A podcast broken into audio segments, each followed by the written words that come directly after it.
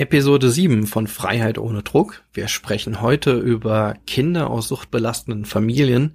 Eine in vielen Hinsichten besondere Zielgruppe. Vor allem ist sie größer, als man denken würde. Und ähm, wir wollen uns anschauen, was erleben diese Kinder? Gibt es überhaupt genug Hilfe für Kinder aus suchtbelasteten Familien? Und dabei kommen zu Wort Henning Mielke von Aqua Deutschland und Dorothea Kugler-Weber aus dem Kinderhaus der Fachklinik Villa Maria.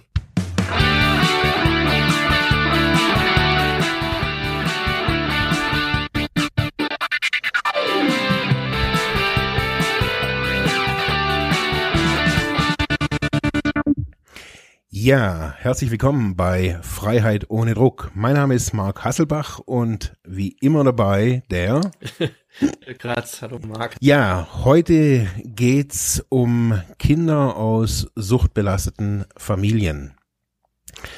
Es ist ja eine Gruppe an jungen Menschen, die ja oftmals irgendwie so ein bisschen hinten runterfallen, habe ich so das Gefühl, über die nicht so viel geredet wird äh, und doch sind, sind es zahlenmäßig wirklich fast ja 2,7 Millionen Kinder in Deutschland, die mhm. dieses Thema betrifft.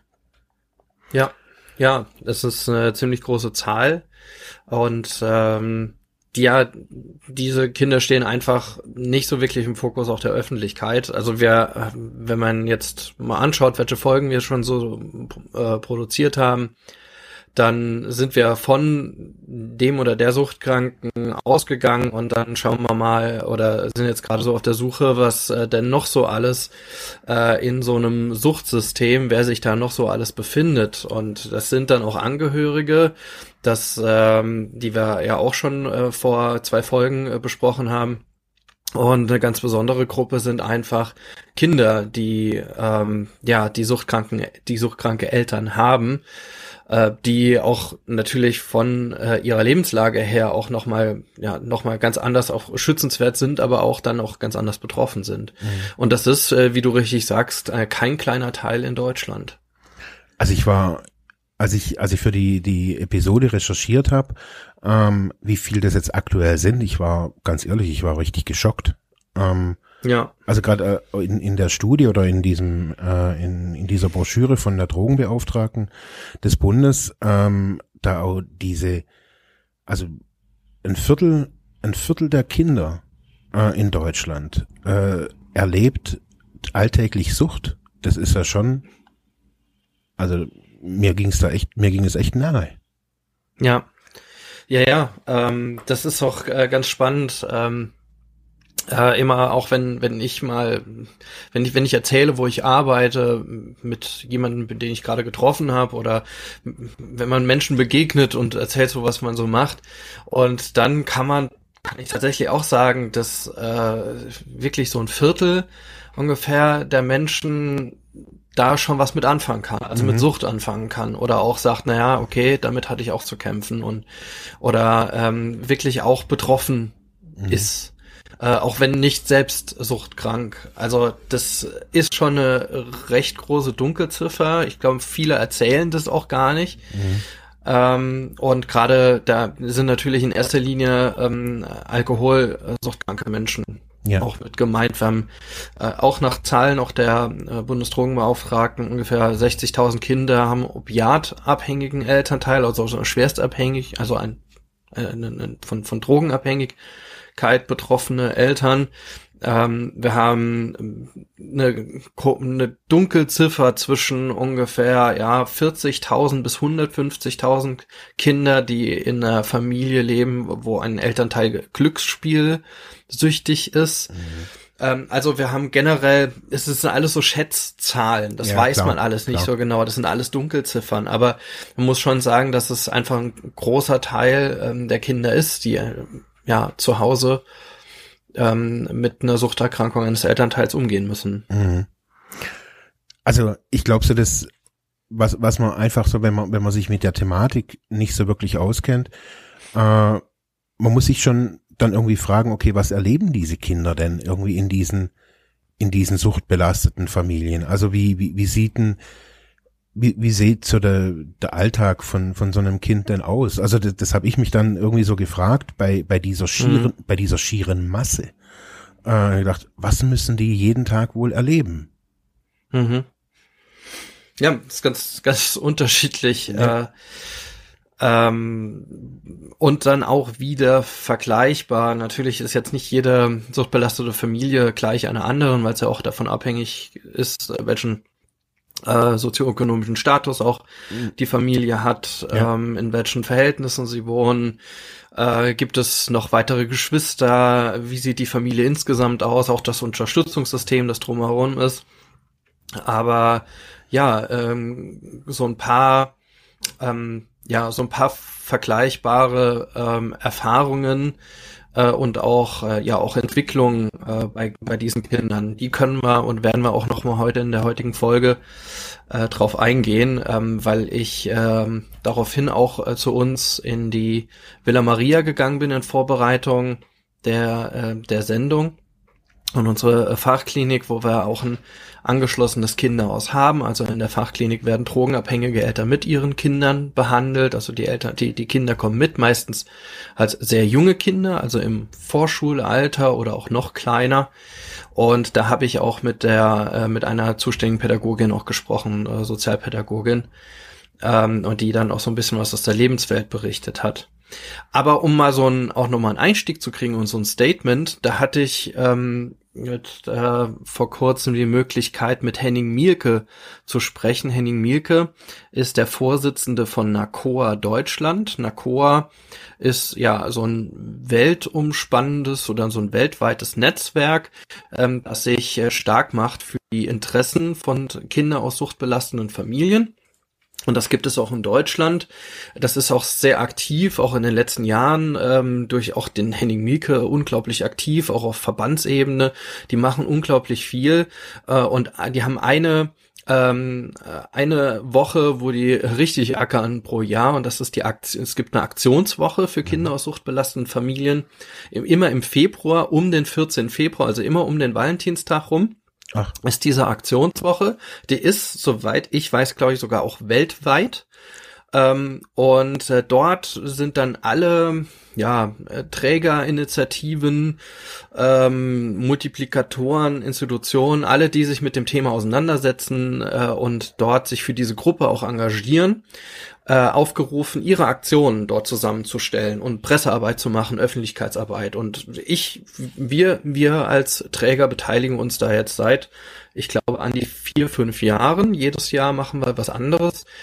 Und ähm, äh, ich habe das Gefühl, das wird jedes Jahr mehr. Also okay. es, es schlägt auch wirklich gut ein und äh, die auch die Berichterstattung, auch die Medienberichterstattung, mhm. äh, die wird mehr. Also es zeigt sich, dass man auch für diese auch große Zielgruppe auch sehr viel auch Öffentlichkeit schaffen kann und Öffentlichkeit auch machen kann. Und ich glaube, das ist auch etwas, was äh, dazu beiträgt, dann auch ähm, Menschen, die sich das, die, die sich da vielleicht nicht geöffnet haben und das Problem mit sich rumschleppen oder äh, sich da auch nicht geöffnet haben, ähm, da vielleicht auch die Möglichkeit zu bekommen, sich Hilfe zu suchen, falls mhm. das, falls das auch gewünscht ist.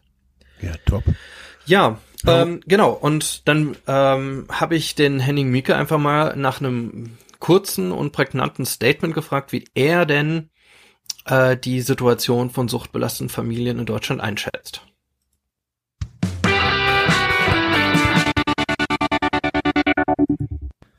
Ja, die Kinder sind leider immer noch vergessene Kinder. Wir haben sehr, sehr wenig Hilfeangebote für die Kinder. Und ähm, leider haben wir auch in den Systemen, wo die Kinder ja sich täglich aufhalten in der Schule, im Kindergarten, in der Jugendarbeit, auch im Gesundheitsbereich, viel zu wenig Sensibilität der dort tätigen Mitarbeiter. Die fühlen sich oft sehr hilflos. Die kriegen vielleicht mit, hier ist ein Kind, das hat Schwierigkeiten. Die kriegen vielleicht auch mit, da sind Eltern, die das Kind mit einer Fahne abholen. Und sie sind oft sehr, sehr hilflos und wissen nicht, wie kann man dem Kind Unterstützung geben. Äh, soll man die Eltern vielleicht ansprechen? Also es ist eine allgemeine, sehr große Hilflosigkeit. Und das ist, glaube ich, kennzeichnend für die Situation. Auch Jugendämter sind häufig hilflos, wenn sie einer, einem Suchtproblem in der Familie gegenüberstehen und handeln häufig nicht aus der Angst heraus, was falsch zu machen. Und ich glaube, wir brauchen in Deutschland viel mehr Kenntnis über diese Kinder, wie sie unterstützt werden können, was ihnen auch hilft, sich trotz der häuslichen Belastung relativ gesund zu entwickeln. Wir wissen, dass etwa ein Drittel der Kinder sich resilient entwickelt. Das heißt, trotz der Schwierigkeiten zu Hause gelingt denen meistens ein ganz gutes Leben mit gutem Beruf, Familie, Freunde. Also dass die sagen, es hat mir nicht so schlimm geschadet. Aber es ist halt leider auch so, dass ein Drittel der Kinder später suchtkrank wird und ein Drittel der Kinder später psychisch krank wird. Und das wäre wirklich eine Aufgabe, äh, Hilfestrukturen zu schaffen, die finanziert sein müssen. Da ist die Politik gefragt und äh, in den ganzen Bereichen, wo mit Kindern und Jugendlichen gearbeitet wird, immer auf dem Schirm zu haben. Wir haben immer zwei, drei, vier solche Kinder dabei und es ist wichtig, sie zu unterstützen, damit sie sich sicher fühlen.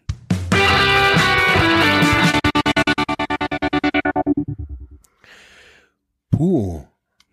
Ja.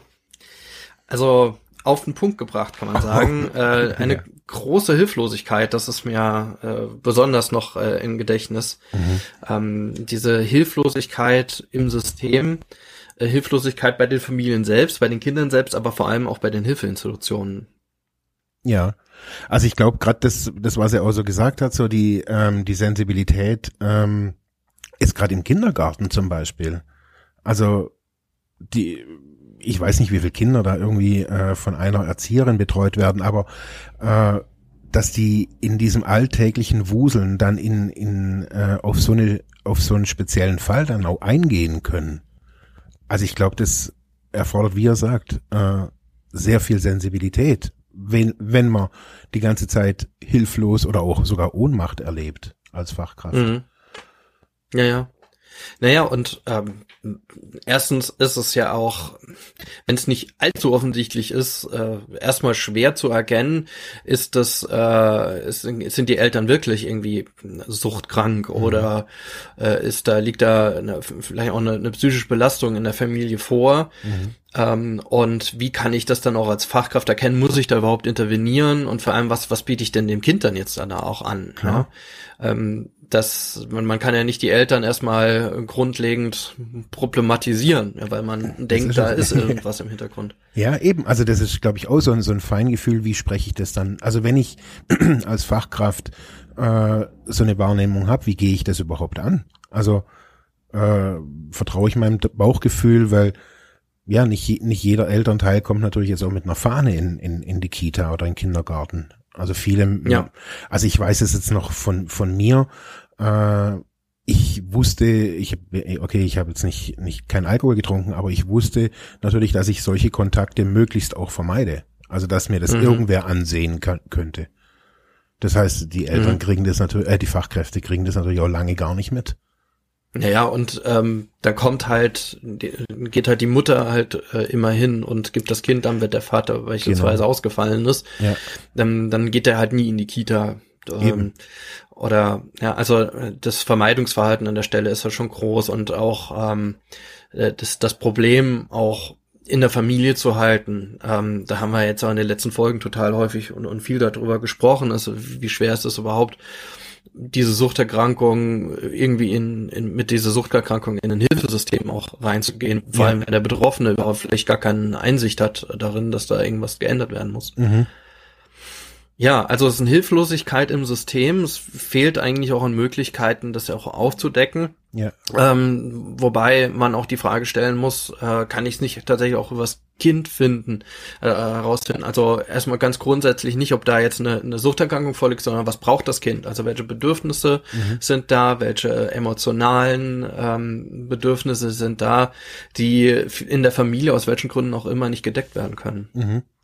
Also was mich da jetzt auch, also gerade bezogen auf diese Bedürfnisse, was, was mich so ein bisschen verwundert, ist, dass er am Angebot, am Anfang sagte, dass es eigentlich viel zu wenig Angebote da dafür gibt.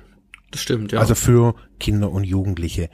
Wenn ich jetzt aber, sag mal, die Studien hier so lese, also auch die Broschüre von der, ähm, von der Drogenbeauftragten des Bundes, da liest ja. sich das erstmal, dass es eigentlich viel, also es sind glaube ich fünf Seiten mit Projekten oder so, wo man sich mhm. denkt, ha, also es wird doch eigentlich was gemacht. Oder ist es, ja, ja, oder das, ist es nicht so? Das denkt man. Ja, ähm, äh, leider sind das tatsächlich nur Projekte. Äh, und so muss man das auch lesen. Das ist kein langfristiges oder nachhaltiges Hilfesystem. Da wird mal an einer bestimmten Stelle ein Projekt finanziert. Ähm, da gehen dann Akteure zusammen, ähm, ob es das Land ist, eine Kommune ist, äh, ob es auch mal durch eine Krankenkasse finanziert ist, ähm, dass man sagt, naja, wir machen für diese Zielgruppe mal ein Angebot. Da gibt es auch ein paar Projekte oder auch Projektansätze, äh, die teilweise auch schon wissenschaftlich ähm, evaluiert worden sind ähm, und die auch, ich sag mal, soweit bekannt sind. Mhm. Aber da gibt's nichts Nachhaltiges. Also es gibt kein, ja, nachhaltige, keine nachhaltige Hilfestruktur dafür.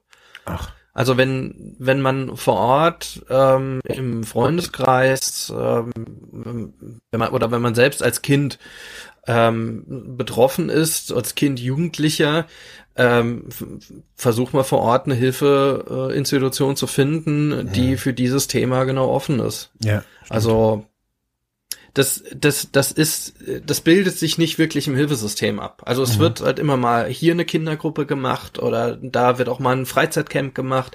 Das machen Träger, auch die, äh, auch die Wohl Träger freien Wohlfahrtspflege sehr häufig aus Eigenmitteln. Also weil, weil es einfach äh, weil sie sehen, sie brauchen was für diese Zielgruppe, ja. aber es gibt keine Finanzierungsstruktur. Also es gibt mal eine Kofinanzierung von, von der, wie gesagt, Krankenkasse oder von der Kommune oder auch mal vom Land. Das wird dann auch, ähm, die, diese Projekte werden dann auch ins Schaufenster gestellt und auch gezeigt. Mhm. Aber es entwickelt sich daraus leider noch keine nachhaltige Hilfestruktur. Und das ist das, was der Herr Mieke auch mit mhm. anspricht. Aber wie, also ich frage mich gerade, wie das sein kann. Also dass man das, äh, das ist jetzt kein neuer Bereich, die Suchthilfe und auch die Jugendhilfe und auch die Jugendhilfe nicht. Und wenn ich mir hier die Zahlen angucke, seit wann die das hier alles erforschen, dann ist es ja auch nicht gerade erst seit vorgestern. Das heißt, es gibt ja. valide Daten zu dieser Gruppe Kinder aus suchtbelasteten Familien. Also ich sehe jetzt hier eins von, von 1997. Also. Ja, ja. Das, ja. Ist, das ist total lange bekannt. Und das fließt nicht in das in, in die Politik oder in die Gesetzgebung oder Deswegen. Ja, jetzt ja gerade wieder. Mhm. Ähm, es, das gab so eine Initiative, äh, auch eine fraktionsübergreifende Initiative noch vor Ende der le letzten Legislatur im Deutschen Bundestag, äh, woraus eine Arbeitsgruppe, also eine Expertengruppe gebildet wurde. Da gibt's auch äh, jetzt eine Arbeitsgruppe zu, ähm, haben wir auch in den Shownotes verlinkt äh, wo, worin jetzt mehrere Expertisen nochmal zu dem Thema entstanden sind. Also mhm. eine, die die Praxis abbilden, Stand der Forschung nochmal und auch die rechtliche ähm, also so eine rechtliche Einschätzung ist ziemlich viel Lesestoff. Mhm. Nur was daraus jetzt politisch tatsächlich folgt, das ist eine ganz große Frage, weil am Ende geht's wieder um das Geld und die ja. Frage, wer bezahlt das dann vor Ort. Ja. Äh, und da streiten sich äh, alle Akteure drumherum. Ja? Mhm. Der, die Krankenkassen sagen, naja, pf, wieso sollen wir das finanzieren? Ja, ja ähm, an bestimmten Stellen machen sie es dann doch. Äh, die sitzen auf einem ziemlich großen Topf an Geldern, auch gerade im, im Präventionsbereich. Ähm, ja, ähm, Rentenversicherungsträger sind dann auch nicht der richtige Ansprechpartner. Also äh, alle, alle ziehen sich so ein bisschen zurück mhm. und sagen, na ja, hm, ähm, wir sind da nicht der Richtige, wir finden das eine wichtige Gruppe, irgendjemand muss das finanzieren, aber das sind nicht wir. Ja. Und da braucht es, glaube ich, so eine auch eine politische Anstrengung, da auch äh, zu sagen, ähm, ähm, eine klare Finanzierungsstruktur einfach politisch auf den Weg zu bringen. Mhm. Und dann, ja, also solange ex das Thema ist wirklich jetzt schon total lange bekannt. Ja. Und NACOA macht oder ist sozusagen diese Interessensvertretung, die sich da auch politisch quasi engagiert und diese verschiedenen ja. Akteure, also so verstehe ich es jetzt, äh, auch zusammenbringt an einen Tisch schlussendlich.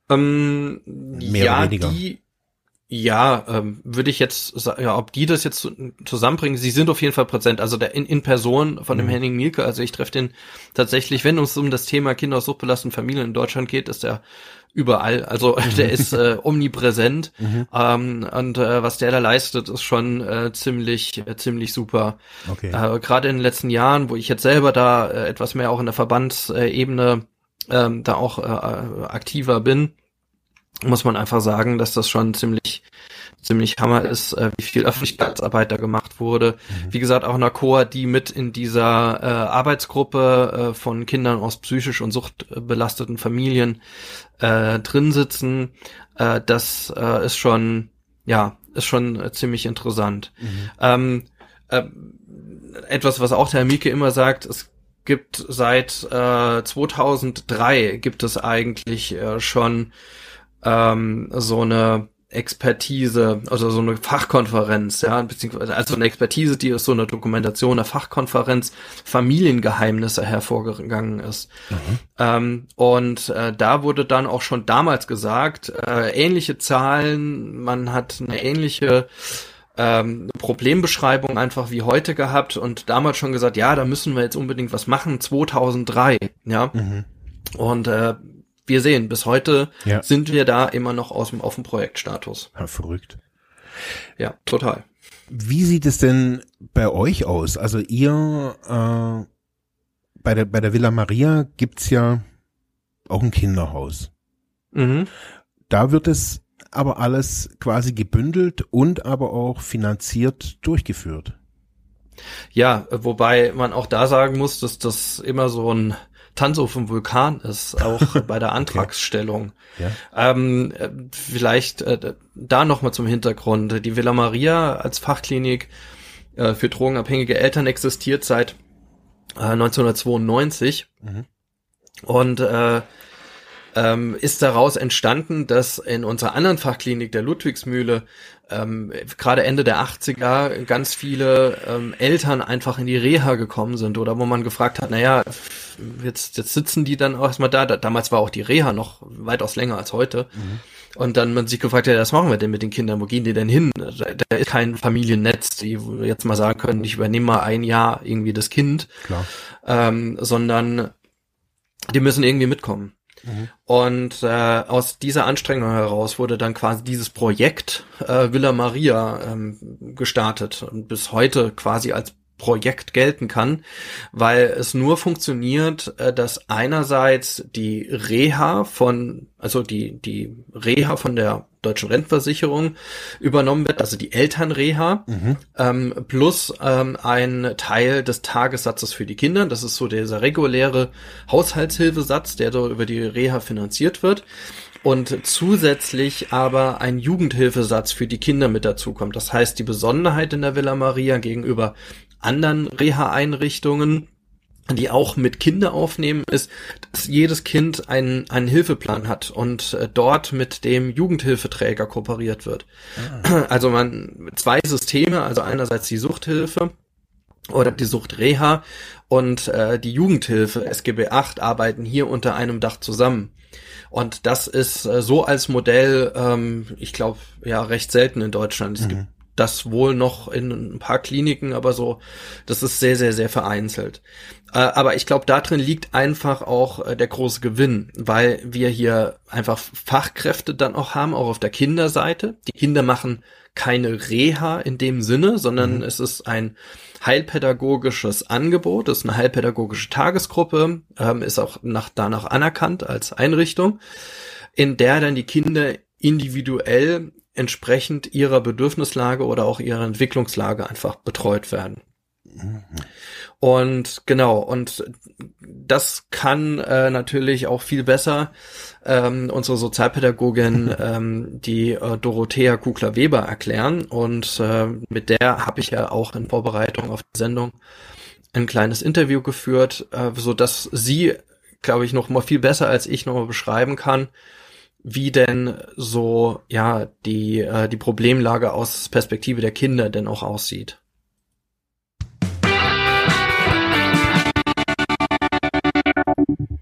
So, hallo Doro. Hallo. Ihr habt hier eine ziemlich lange Erfahrung hier im Kinderhaus der Villa Maria mit äh, Kindern aus so belasteten Familien. Ähm, kannst du vielleicht sagen, an welchen besonderen Verhaltensweisen oder welche besonderen Verhaltensweisen diese Kinder mitbringen? Kann man das irgendwie erkennen? Hm.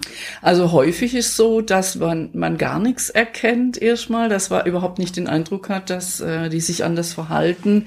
Äh, gut, ähm, auffällig ist natürlich, dass die ähm, emotional oft unterversorgt sind und dann ähm, sehr stark nach äh, Zuwendung suchen. Also die suchen, die sitzen dann häufig auf dem Schoß, ähm, ja, wollen auch ganz viel Einzelarbeit, ähm, brauchen ganz viel Schmuseeinheiten und Kuscheln. Ne? Ähm, das ist ähm, ja, das ist sehr auffällig. Aber äh, die sind jetzt oft gar nicht, man denkt ja häufig, die sind ähm, sehr aggressiv oder ja, sehr unruhig und so. Und das ähm, würde ich jetzt mal sagen, die machen wir die Erfahrung, dass das nicht die Mehrheit äh, ist, die, mhm. die so ein auffälliges Verhalten zeigen. Das gibt's, gibt's natürlich auch Kinder, die über die negative Zuwendung, ähm, ähm, äh, ja, über die negativen äh, Dinge Zuwendung suchen, äh, die dann äh, wirklich ähm, viel kaputt machen, auch viel schlagen. Mhm. Ähm,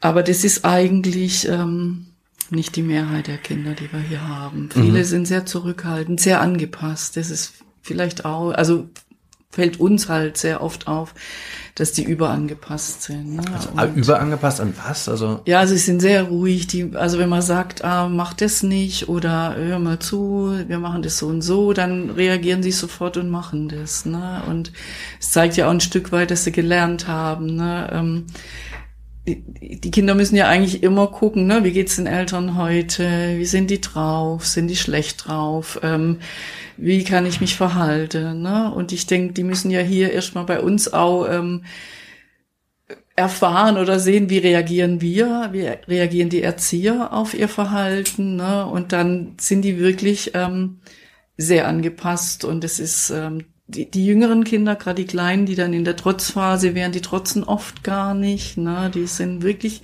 sehr brav. Mhm.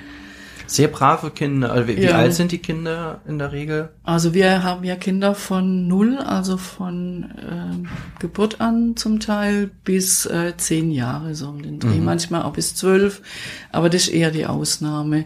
Der größte Teil ist wirklich so von einem halben Jahr bis sechs Jahre. Mhm. Und merkt man das, jetzt hast du gerade was mit der Trotzphase gesagt, ähm, merkt man das auch in anderen Altern? Also gibt es so ein altersspezifisches Verhalten? Oder? Mm. Also ich finde es halt bei den, bei den Jüngeren immer sehr prägnant. Ähm, das ist halt immer, ähm, wenn die eine Zeit hier sind, ähm, dann gehen die schon ins Trotzen auch. Also auch die größeren Kinder, die werden dann ähm, selbstbewusst dann sagen auch mal, das mache ich nicht. Ne? Und für uns ist es dann immer ähm, ein Gewinn. Wir sagen dann immer, Mensch, jetzt nehmen sie eine Norm also eine, eine Entwicklung, wie es auch sein soll. Die Eltern, die sagen dann immer, oh, der hat sich total verändert und äh, der hört jetzt gar nicht mehr auf mich. Und für uns ist immer ein gutes Zeichen, äh, weil sie einfach Phase dann auch nachholen zum Teil, mhm. ne? also auch die Älteren. Mhm. Und ich habe hier schon erlebt, als ich hier angefangen habe, ähm, dass Kinder kamen, die haben sich richtig so angedockt, die haben auch ganz viel Energie geholt. Ne? Also die und und man hat so gemerkt mit der Zeit, auch wenn die Eltern dann wieder ähm, reagiert haben auf die Kinder, auch äh, erkannt haben, welche Bedürfnisse sie haben, dass sie so langsam sich dann von von uns auch abgenabelt haben und die Eltern praktisch ähm, die ihre Funktion wieder ein, ihre Stellung wieder eingenommen haben und ähm, wir dann so ein bisschen wir, äh, die, die Kinder uns dann losgelassen haben. Aber das ist halt bei uns, äh, äh, kriegen sie halt Struktur und erfahren halt Zuverlässigkeit und Stabilität. Und das ist halt im ersten Moment äh, sehr wichtig für die Kinder, mhm. dass sie so einen geregelten Ablauf haben. Und wenn sie dann merken, dass die Eltern ähm, auch wieder einen geregelten Ablauf haben und dann können sie da auch wieder andocken. Ne? Also das heißt, die, die docken zuerst bei euch quasi ja. im Kinderhaus an ja. und dann quasi wieder zurück. Und dann gehen sie wieder und, zurück. Und also das ist natürlich man, das Op der positive, äh, das Optimale. Ne? Das passiert nicht immer, ähm, aber das, das ist ähm, häufig so, dass die Kinder dann wieder mehr bei den Eltern ähm, andocken und die wieder halt ihre Aufgaben, die sie ja auch haben, äh, übernehmen. Und könnte man das so sagen, dass die quasi zu sich kommen, also erstmal so eine Möglichkeit haben, sich irgendwie selber zu finden oder zu entwickeln, sich selbst Kinder. zu behaupten? Ja, ja, ja, also das dürfen sie halt bei uns, mhm. ne? Ähm, sie kriegen Grenzen aufgezeigt, sie, äh, sie lernen Regeln einzuhalten, ähm, aber sie sollen sie ja auch übertreten. Ne? Ist ja auch wichtig, dass, also sie sollen lernen, ähm, dass es auch Konsequenzen gibt, ne? und dass es auch, dass man auch konsequent ist. Und es ist häufig bei unseren Eltern, dass es ihnen sehr schwer fällt, äh, mhm. Konsequenzen, Konsequenzen einzuhalten und auch durchzuhalten ähm, hat viel damit zu tun, auch, dass sie halt sich schuldig fühlen, weil sie für ihre Kinder nicht ähm, nicht in, äh, genug da waren. Ne? Mhm. Und ähm, das ist so ein Teil, wo wir ja auch mit den Eltern arbeiten, dass sie einfach lernen, dass es wichtig ist, mhm. dass die Kinder auch ähm, lernen, Grenze äh, einzu äh, zu haben und auch Regeln einzuhalten. Mhm. Man, äh, man hört ja auch immer wieder davon, dass Kinder aus suchtbelasteten Familien äh, parentifizieren, pa parentifizieren. Also ja, das heißt ja. eher in die Elternrolle auch ja, gehen. Genau. Ähm, findet ihr das auch oder ja. findet, äh, findet man das hier auch? Ja, also auffällig ist gerade bei den äh, Schulkindern schon. Also wir haben im Moment Schulkinder, die haben auch jüngere Geschwister und wenn die Schulkinder dann äh, während den Ferien hier bei uns im Kinderhaus sind, übernehmen die wirklich die volle Verantwortung für die für die kleineren Geschwister und dann muss man wirklich, also muss man wirklich ähm, getrennt mhm. praktisch äh, betreuen, weil weil die automatisch in diese Rolle äh, steigen. Ne? Und auch für die Eltern. Äh, das äh, ist häufig so, am gerade am Anfang äh, in der Rehabilitation, dass die Kinder oft Schwierigkeiten haben, in die Schule ge zu gehen, ne? weil sie einfach gewohnt sind, sich ähm, Sorgen zu machen, was ist mit der Mama, was ist mit dem Papa, ne, wenn ich jetzt nicht da bin. Wenn die dann kleinere Geschwister haben, kriegt es dann zu essen, ne, kümmert sich jemand. Äh, das ist wirklich äh, sehr extrem. Also mhm. im Moment haben wir äh, zwei Kinder, wo, die haben wirklich die Elternrolle für die Geschwister übernommen und auch für die Eltern, ja. Okay.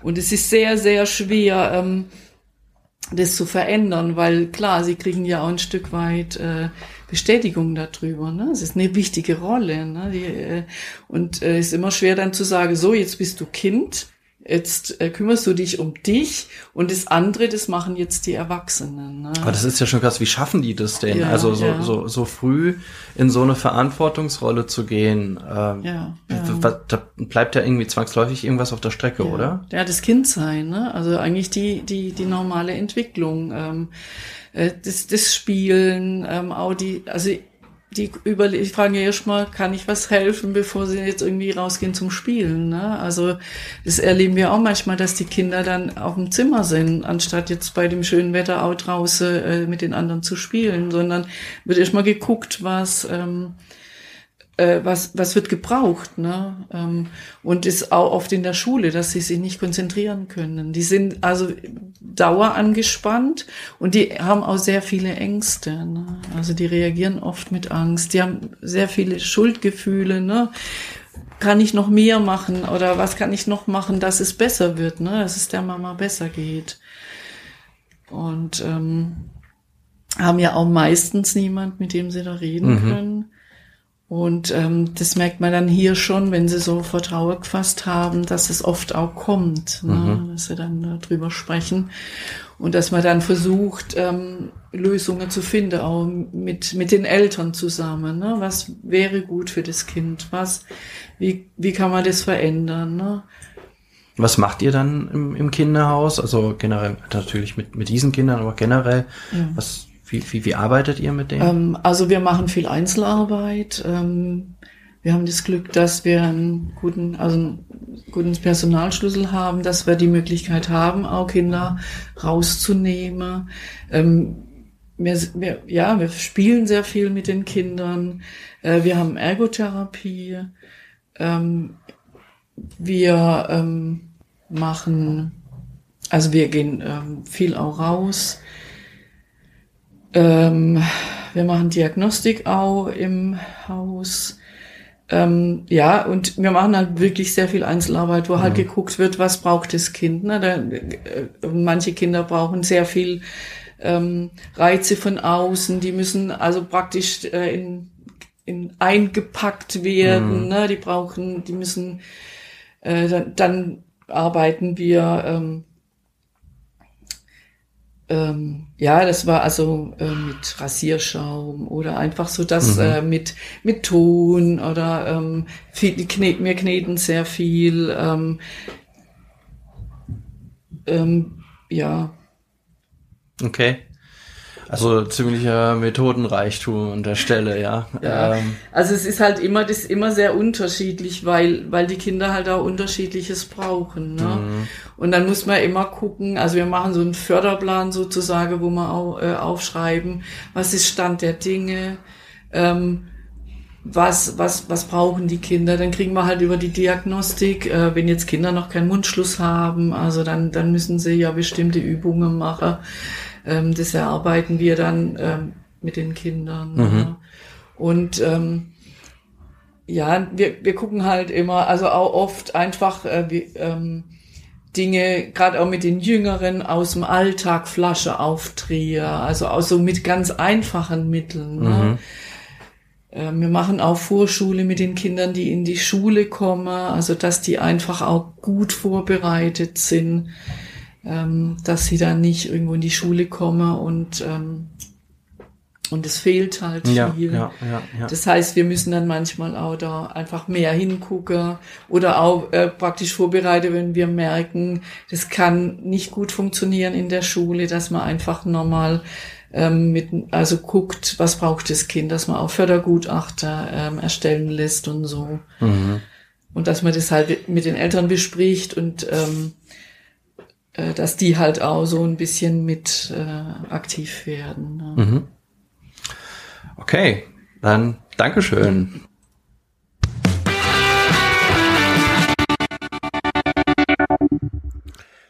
Wow.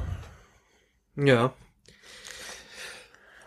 Also klar, ich habe ja auch die Nachfrage gestellt zu dieser Elternrolle. Das ähm, ist so etwas, was man äh, wenn man sich mit dem Thema beschäftigt, äh, eigentlich gleich hört. Also, dass äh, Kinder aus suchtbelasteten Familien sehr häufig in die Verantwortung reingehen und in sehr, mhm. sehr, sehr jungen Jahren äh, auch die mit die Hauptverantwortung in der Familie übernehmen. Also auch bei den Geschwistern, wenn jüngere, jüngere Geschwister da sind, dort dann ähm, ja die so eine pflegende und sorgende Rolle einnehmen und immer schauen, ja, was braucht die Familie, was brauchen die anderen, auch was braucht brauchen die Eltern mhm. ähm, und sich dann halt vergessen an der Stelle. Mhm. Also das Kindsein auch vergessen. Vielleicht ist das, also das ist ja so ein, so ein Thema, wo sich, glaube ich, viele nicht so wirklich vorstellen können. Also wie kann ein kleines Kind eine Erwachsenenrolle übernehmen. Äh, mhm. Äh, also ich konnte mir das auch lange nicht vorstellen, bis ich, also bis ich da so verstanden habe, ähm, wie das zum, äh, vielleicht als kleiner, kleiner Einwurf, wie das bei mir war, als äh, ich habe keine suchtbelastete Familie, aber meine Eltern haben sich scheiden lassen, als ich klein war. Mhm. Ähm, und ich habe jetzt nachweislich in meinem therapeutischen Prozess habe ich da unbewusst eine Vaterrolle übernommen, also eine Männerrolle übernommen, die mhm. weder meine Mutter noch irgendwer zu mir gesagt hat, aber aufgrund des reinen Verlusts, also dass einfach die Person nicht mehr da war, bin ich in diese Rolle geschlüpft und mhm. hatte dann nach über lange Jahre natürlich auch Defizite in, in diesem Bereich. Also weil ich es eben, weil ich nicht mein Kindsein ausgelebt habe. Also mhm. Nur damit man da mal so vielleicht so, so, so ein Bild kriegt, was, was bedeutet das? Also läuft dann das Kind nur mit dem Besen durch die Gegend und putzt die Wohnung und räumt die Spülmaschine mhm. aus oder was macht, also was bedeutet das überhaupt? Ja. Ja, also das ähm, ist natürlich hier auch ein Extremfall und aber wie du sagst, das kommt sicherlich auch in ganz anderen Familienkonstellationen auch vor in, in mehr oder wenigen starken Formen, ähm, dass Kinder in Elternrollen reingehen. Mhm. Ähm, ich fand das eigentlich ganz schön anschaulich an äh, so einem Film, der zur Prävention oder auch für Schulen gedreht wurde, der heißt Zoe. ähm, mit Z-O-E-Y. Mhm. Ähm, den Link habe ich auch nochmal in die Show Notes gepackt. Ähm, das ist so ein Film, ich glaube, 45 Minuten lang, äh, der ähm, aus Sicht einer Jugendlichen ähm, das ganz gut darstellt, wie so ein Alltag da aussieht. Also was mhm. auch die sorgende Rolle ist in dem Falle. Mhm. In dem Falle ist es nämlich der Vater, der alkoholkrank ist. Ich glaube, mhm. die Familie ist auch geschieden und äh, sie äh, übernachtet bei ihm oder zieht halt kurz zu ihm äh, übers Wochenende oder wie auch immer. Und ähm, ähm, er ist scheinbar auch noch, er ist ganz offensichtlich noch nicht ganz clean. Und äh, da ist es äh, krass, wie äh, sie ihm quasi die Vorschriften macht, wann er clean zu sein hat, auch zu kontrolliert, äh, ob irgendwo Flaschen stehen, ob er das dann auch alles macht und äh, ob er sich da jetzt auch einen Job sucht und sie hat selber muss selber zur Schule kommen und mhm.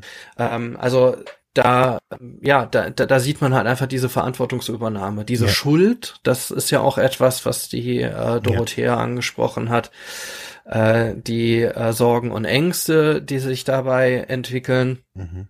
äh, ist etwas, was wir auch aus der Angehörigenarbeit einfach kennen. Also mhm. äh, wenn man mit einem suchtbelasteten Familienteil ja umgehen muss oder sich um das auch kümmern möchte und ja und dann auch emotional damit verbunden ist und dann ist einfach die Frage, äh, ja, die kommt schlussendlich dazu, was kann ich tun? Tue ich schon genug? Ja, mhm.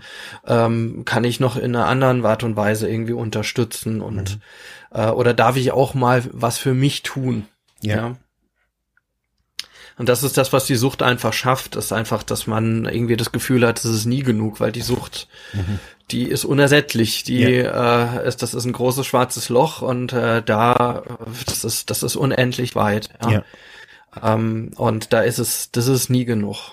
Ich finde, was sich auch wirklich so gut zeigt, so dass es, so wie du sagst, so wie so ein, es ist ja wirklich auch so ein, so ein schwarzes Loch, so, also diese Energie, die die Kinder in diese, in dieses ja erlernte Verhalten oder diese Verantwortung reingeben, fehlt ihnen natürlich dann auch auf einer anderen Ebene wieder in, in ihrer emotionalen Aus, also Entwicklung.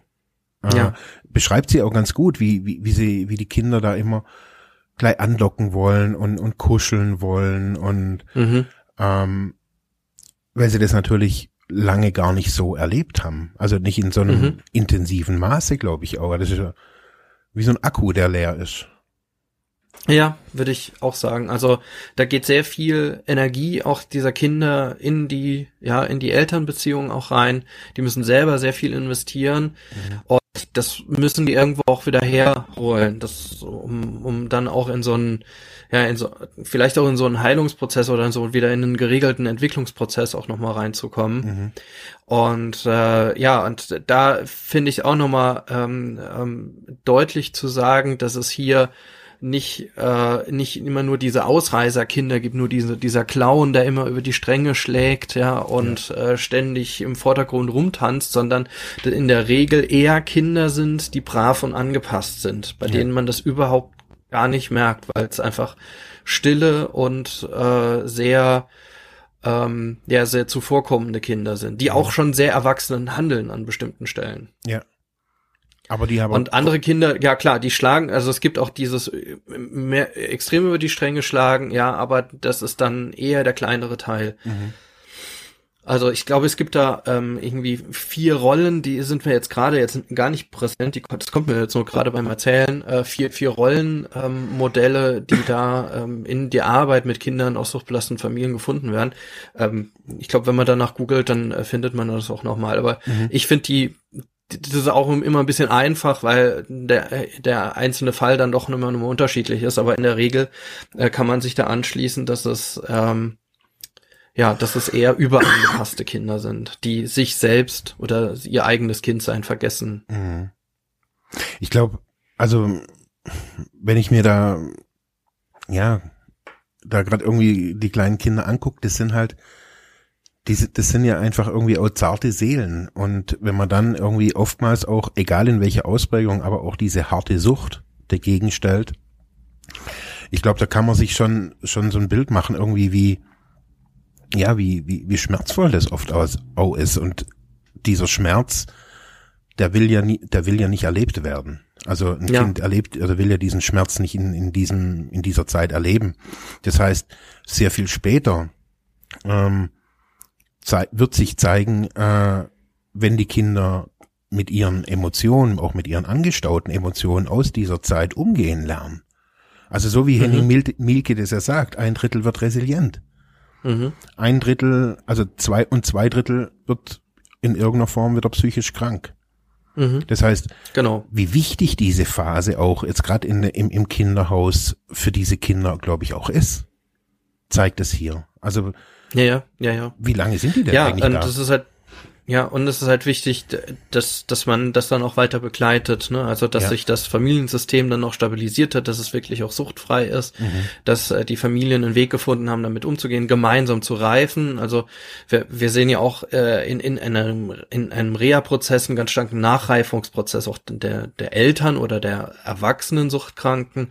Äh, auch das, das muss halt dann ähm, konform gehen. Mhm.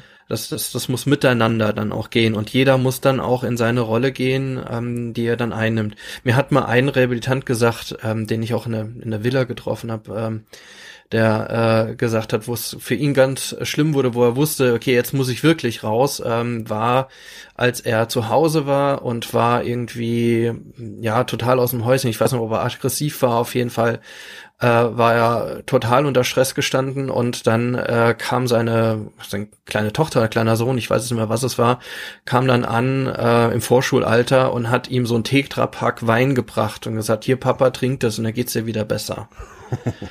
Und ähm, mhm. da sieht man eigentlich, wie, wie Kinder sehr klar das einschätzen können. Also als, als Suchtkranke, das habe ich total häufig gehört, äh, ähm, denkt man wohl, ja, das kriegt doch sowieso keiner mit, ja. Mhm. Äh, aber das kriegen gerade auch, auch kleine Kinder kriegen das sehr, sehr, sehr genau mit.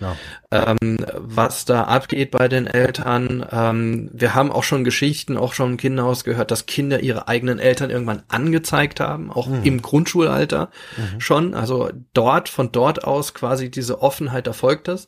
Mhm. Ist ein Riesenschritt, weil normalerweise Klar. sind die Eltern werden geschützt. Also da, da darf ja nichts ran. Ja. Und dass man als Kind wirklich so weit in die Elternrolle geht und so, okay, an dieser Stelle ist die Fürsorge äh, äh, am Ende, ich muss eine staatliche Institution einschalten. Ja. Also es ist irre. Ja. Ähm, also ähm, und und wenn man dann auf der anderen Seite betrachtet, dass es für diese Kinder tatsächlich keine ausreichenden Hilfeangebote jetzt mal jenseits äh, eines stationären Settings oder eines spezialisierten Settings gibt, sondern mhm.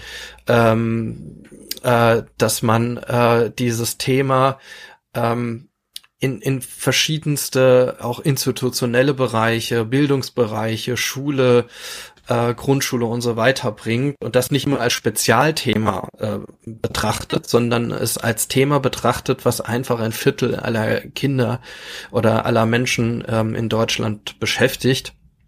Das ist, glaube ich, so eine der Hauptaufgaben. Und wenn, wenn das endlich mal angekommen ist in den Köpfen, auch der Verantwortungsträger und Verantwortungsträger, dann können wir sicherlich auch nochmal an, anders über eine Hilfestruktur sprechen. Mhm. Ähm, ich glaube, es, es macht jetzt keinen Sinn, überall Spezialprojekte einfach zu installieren, die, ja. die in, auf eine spezielle Zielgruppe mit einer speziellen Problematik eingehen, sondern wir brauchen flächendeckend ein äh, hinreichendes und auch vor allem hürdenfreies äh, und stigmafreies ähm, Beratungs- und Hilfeangebot. Mhm.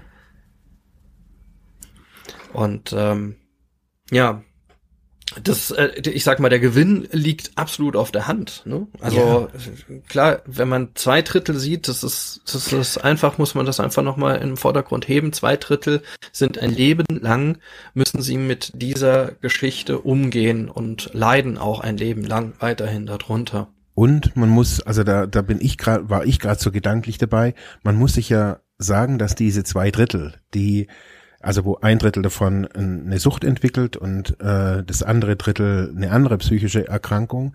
Diese Menschen stehen irgendwann ja in einer Schule, in einer Berufsausbildung, in einer Familie, in einer Familiensituation.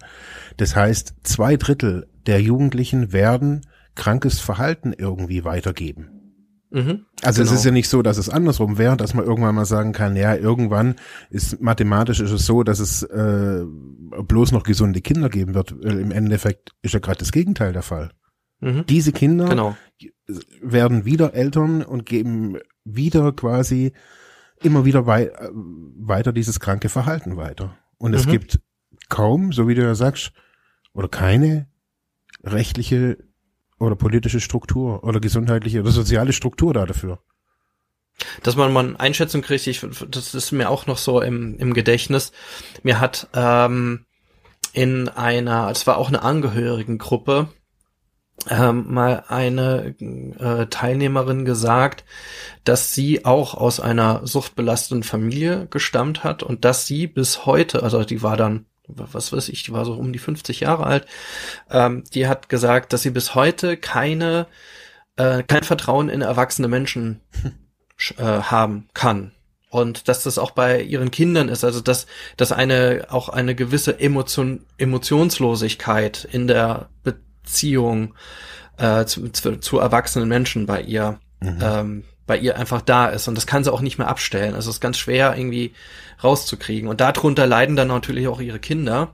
Klar. Ähm, und ähm, das ist so eine dieser Auswirkungen. Also was diese Kinder halt lernen ist, auf erwachsene Menschen ist kein Verlass. Genau. Ich muss ähm, ich muss äh, da selbst aktiv werden, ich muss für mich selber einstehen und ähm, muss das auch alleine tun, ansonsten tut's keiner. Und es ist nie, nie genug. Ne? Also ich muss immer, immer mehr machen.